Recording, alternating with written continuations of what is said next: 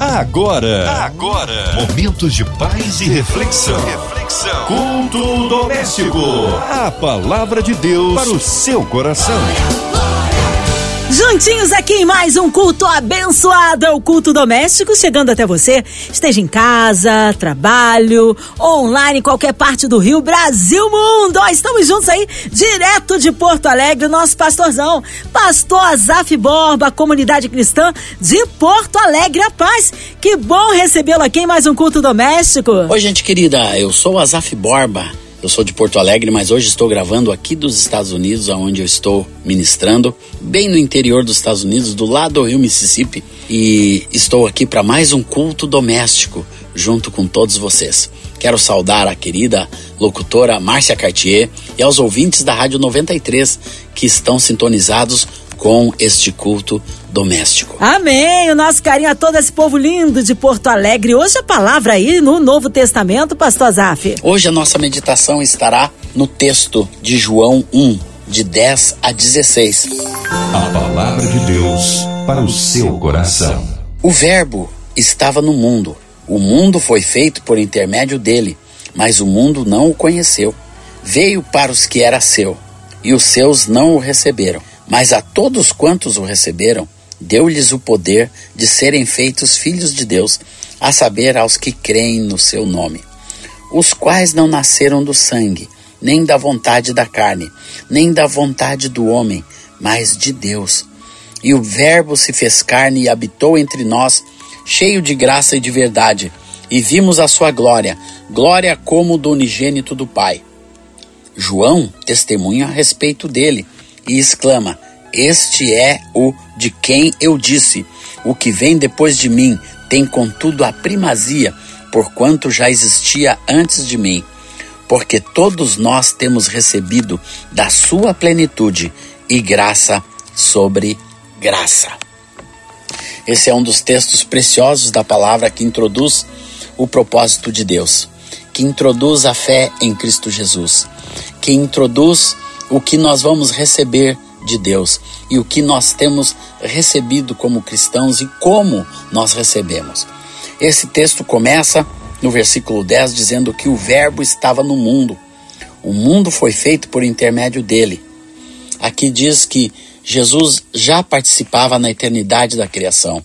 Já estava lá quando tudo foi criado por Deus, juntamente com o Espírito Santo, a Trindade divina estava junta quando tudo nesse universo foi criado e nós somos absolutamente criacionistas porque cremos que Deus criou o mundo e tudo quanto ele é. Tudo que nele há e todas as pessoas, os animais, as plantas, o universo, tudo foi criado pela mão de Deus. E aqui diz que Jesus estava lá quando tudo foi criado.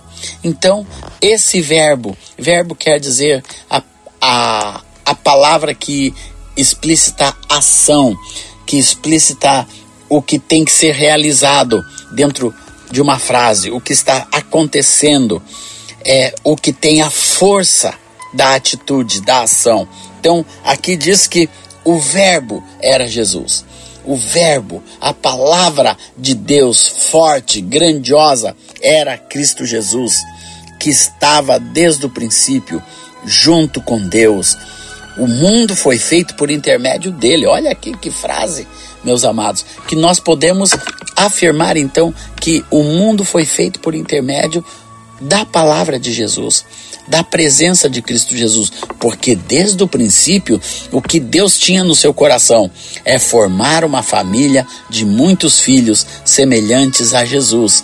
Então, a criação foi o primeiro passo para a criação desta família para a formatação inicial desta família foi criar a terra, criar o universo, colocar o homem naquilo que nós cremos. Isso não é só um entendimento medieval, mas se você entender o eterno propósito de Deus, você vai entender que Deus criou o mundo com essa beleza, com essa formosura e colocou nele um ser vivente, um ser pensante, um ser que pode crer, um ser que pode adorar, um ser que pode orar, um ser que pode gerar outras vidas, como nós geramos, como Deus disse que o homem encheria a terra. Encheria a terra não é para ter gente na terra, não, Deus quer pessoas semelhantes a Jesus. Deus quer que o mundo se encha dessa família maravilhosa de gente que crê no Senhor Jesus. Veio para o que era seu. Aqui fala de que tudo que Deus criou é, foi, foi, foi e é de Cristo. Então, Jesus é o Senhor de todo esse mundo, do universo, Ele é o Senhor. Como nós cantamos, proclamamos, Ele é o Senhor de todas as coisas e Ele é o Senhor da nossa vida.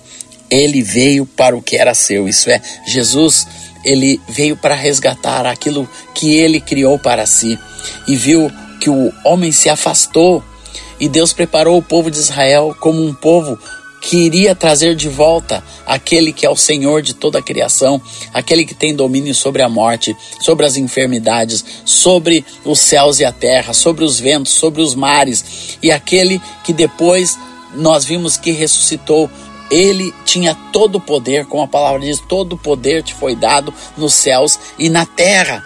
E esse poder foi dado a Cristo Jesus. Ele veio para o que era seu. E o que aconteceu?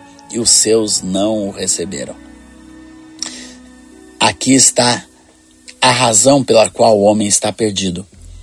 Porque ele, porque o homem desprezou a Deus. Mesmo o povo de Israel, a gente lê a história do povo de Israel, e vê o grande esforço de Deus desde Gênesis até o início do Evangelho de Mateus, todo o Antigo Testamento é o grande esforço de Deus para ter um povo para si.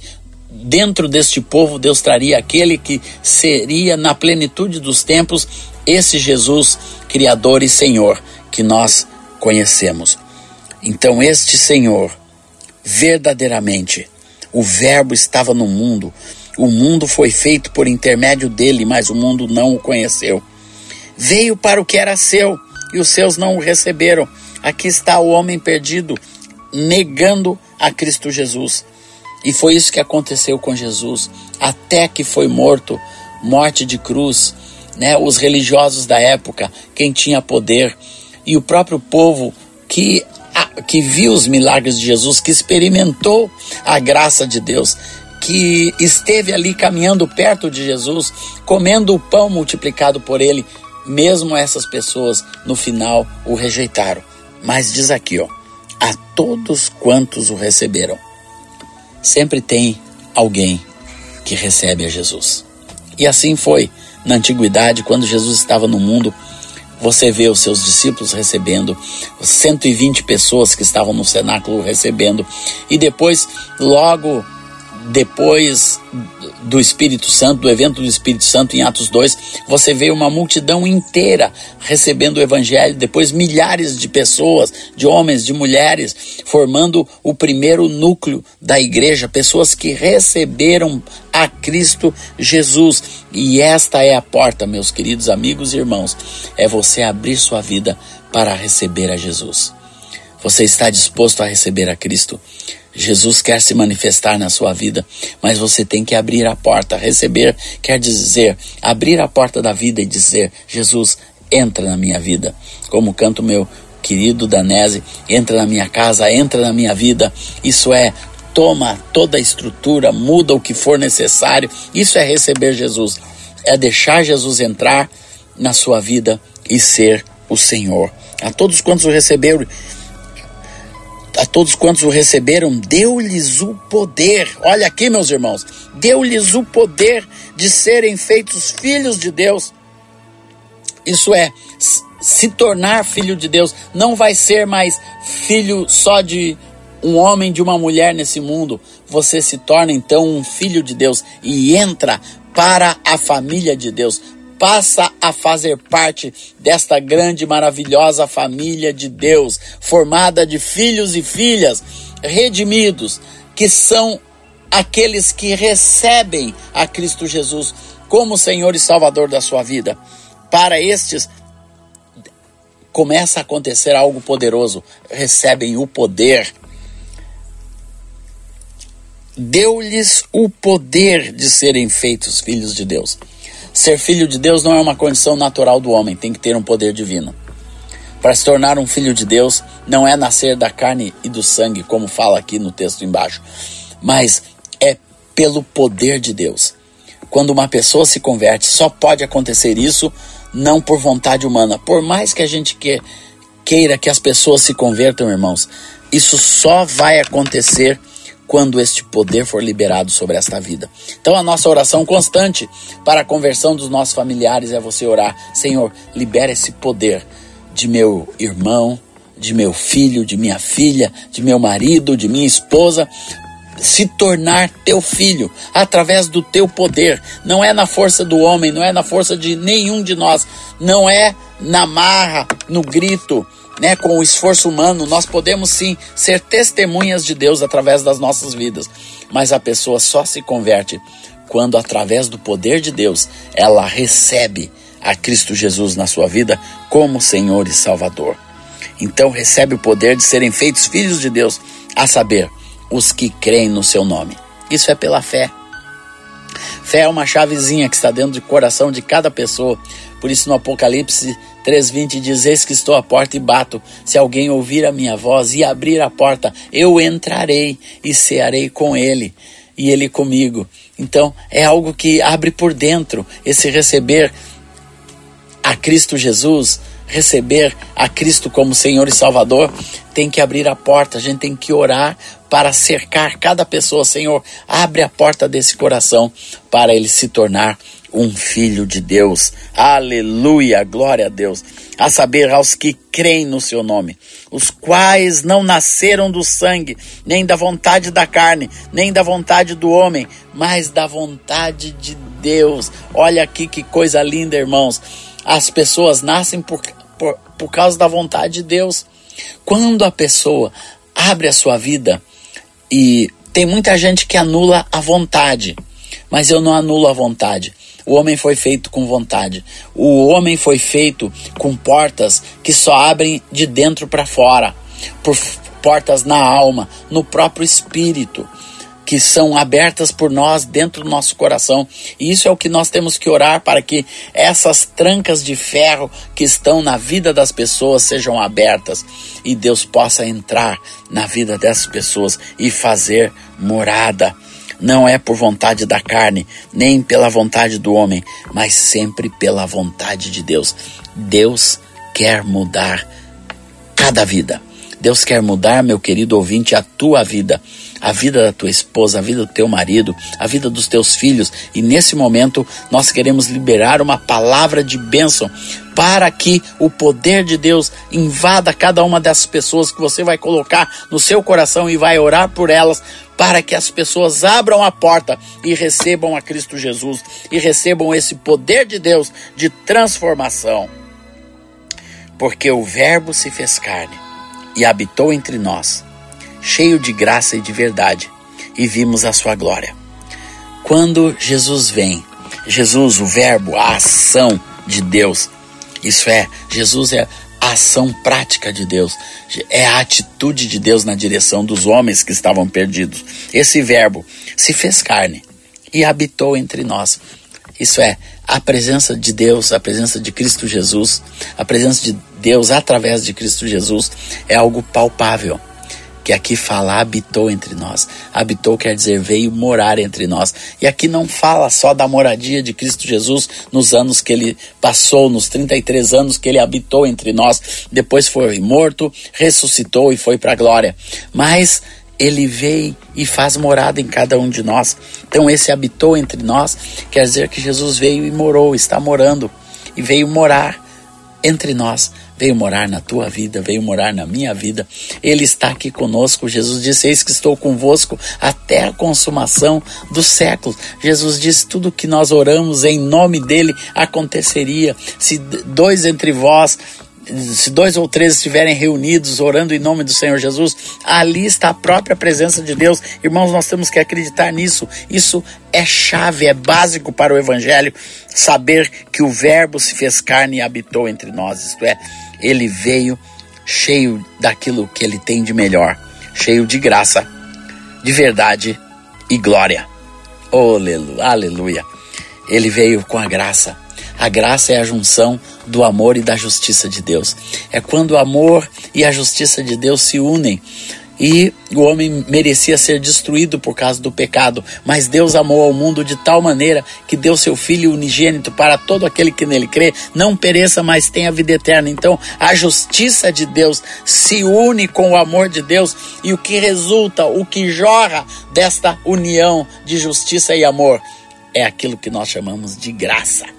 A graça não é um favor imerecido apenas. Graça é é uma essência que jorra do trono de Deus. A graça do Senhor é derramada sobre nós através do seu amor e da sua justiça. E é também cheio de verdade. O que é a verdade? É a conjuntura da palavra de Deus e de tudo aquilo que Deus coloca no coração do homem através do Espírito Santo a sua verdade.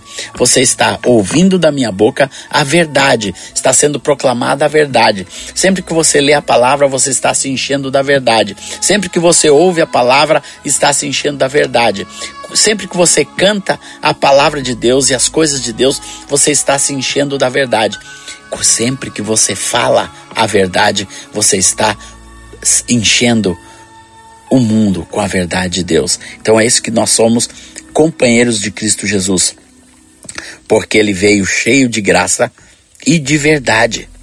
E o que que resultou de tudo isso? Nós vimos a sua glória. Sabe o que é glória, irmãos? Muita gente pensa que glória é uma luz grande, é uma nuvem.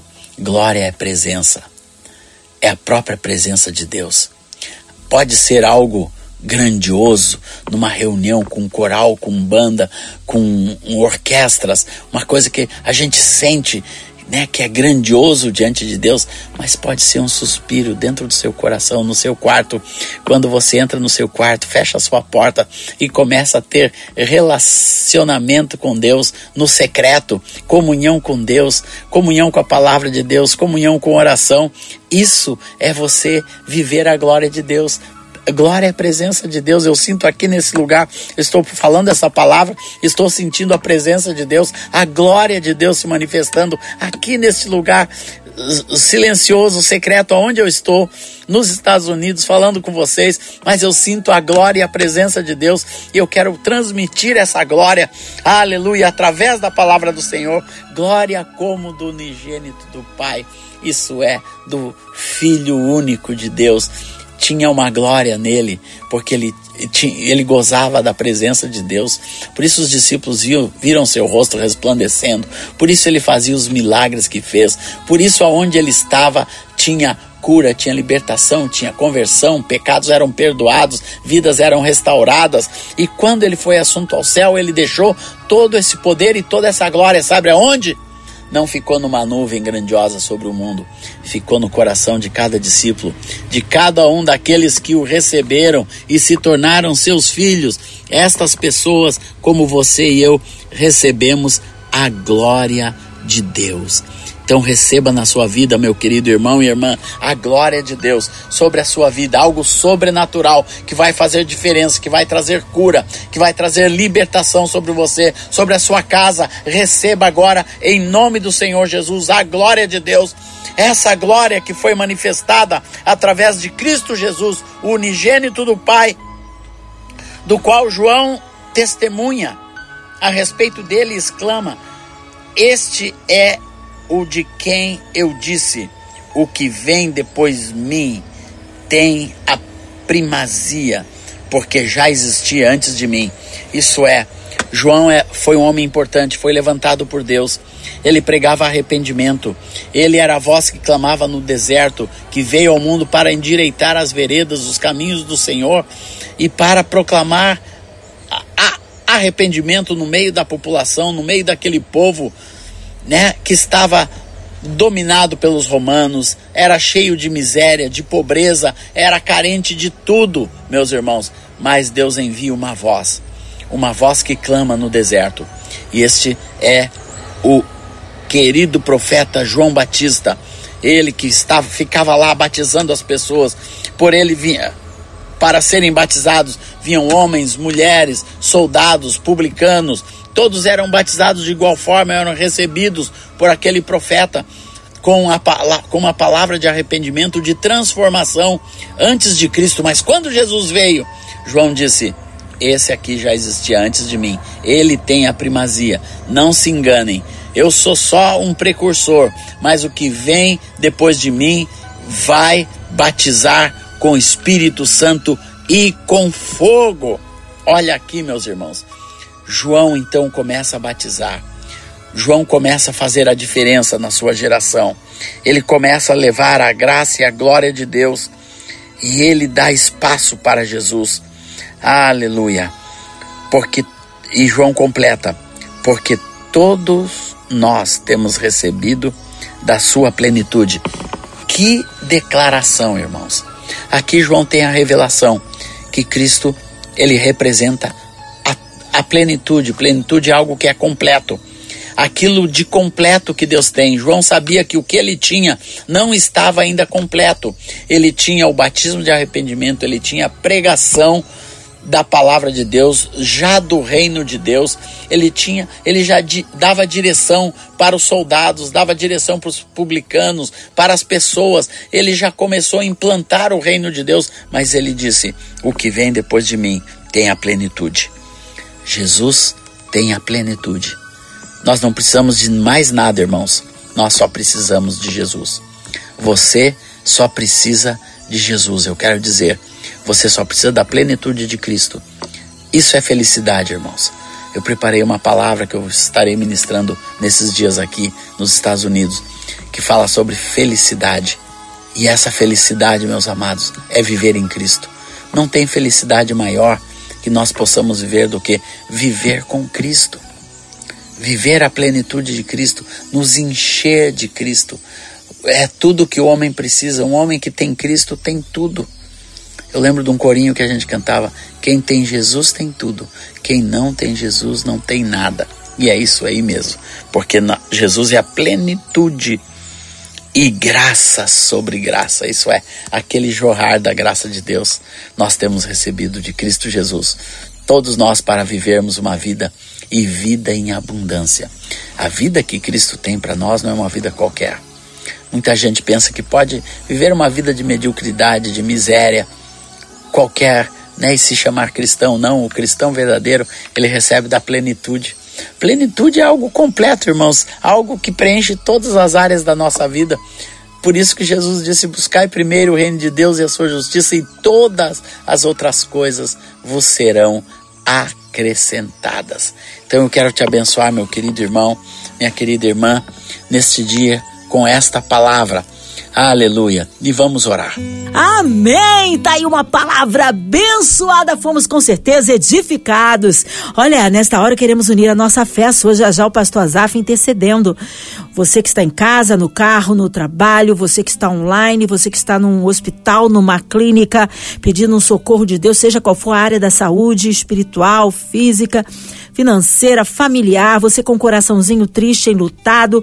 Nós queremos incluir a cidade do Rio de Janeiro, nosso Brasil, Porto Alegre, é, autoridades governamentais, também o nosso presidente, os nossos pastores missionários em campo, nossas igrejas, nosso pastor Azalf Borba, sua vida, família e ministério, nossa equipe da 93 FM, nosso irmão sonoplasta Fabiano, a nossa irmã Invelise de Oliveira, Marina de Oliveira, Andréa Mari, família, Cristina Xista e família, é, nós cremos um Deus, pastor Azaf Borba, que haja paz na cidade do Rio, no Brasil, que haja paz entre as nações, pastor Azaf. Oremos, oremos. Senhor Jesus, eu quero orar por cada um dos irmãos e irmãs que estiveram ouvindo este programa através das ondas de rádio, tá, através da internet, Senhor, pelo instrumento que tem sido a Rádio 93. E orando por esta rádio, Senhor, quero orar, orar por toda a diretoria, pelos irmãos que estão à frente deste projeto, que tu abençoes a cada um deles, Senhor, a MK Music e todo, todo o trabalho desse grupo de comunicação que tem como objetivo expandir o teu reino. E que bom estarmos juntos, Senhor, com este projeto. Quero continuar orando, Senhor, por essa pandemia que ainda tem pessoas morrendo no Brasil, aqui na América e pelo mundo afora. Ainda temos pessoas que morrem, Senhor, por causa desta enfermidade. Te pedimos, Senhor, que desfaça esse mal no mundo e que volte a normalidade, Senhor, para as nações, para as famílias, para filhos e filhas, Senhor. E essa pandemia que deixou tantos aflitos, enlutados, eu peço o teu consolo, Senhor, sobre as pessoas que perderam, que como nós lá em casa perdemos pessoas. Que tu traga o teu consolo, Senhor, nessa hora de dor e de perda. Aleluia, Senhor. E abençoa a nossa nação, o Brasil. Agora estamos perto de uma eleição, Senhor. Dá sabedoria para cada pessoa, para cada eleitor, para votar de acordo com os princípios da tua palavra, Senhor. Cada um dos meus irmãos e irmãs que vão votar, que eles votem não de acordo com as ideologias desse mundo, mas de acordo com a palavra de Deus. Amém, Senhor. Vai dando glória, meu irmão. Recebe aí sua vitória. Cremos um Deus que ouve a oração do seu povo. Pastor Azaf Borba, é sempre muito bom, uma alegria inenarrável recebê-lo aqui no culto doméstico. E o povo quer saber horários de culto, contatos, mídias sociais e as suas considerações finais. Muito obrigado, meus queridos irmãos e amigos. Que Deus abençoe vocês. Eu logo estarei de volta ao Brasil, mas fica aqui o meu recado, o meu amor. Se alguém for em Porto Alegre, pode procurar nossa comunidade. O site é Igreja em Porto Alegre e você vai nos encontrar.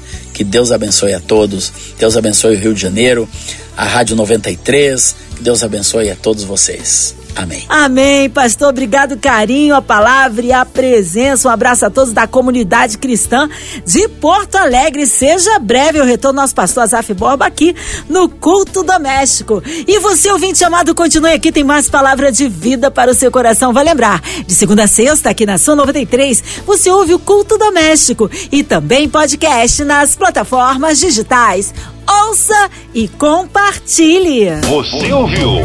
Você ouviu? Momentos de paz e reflexão. reflexão. Culto doméstico. A palavra de Deus para o seu coração.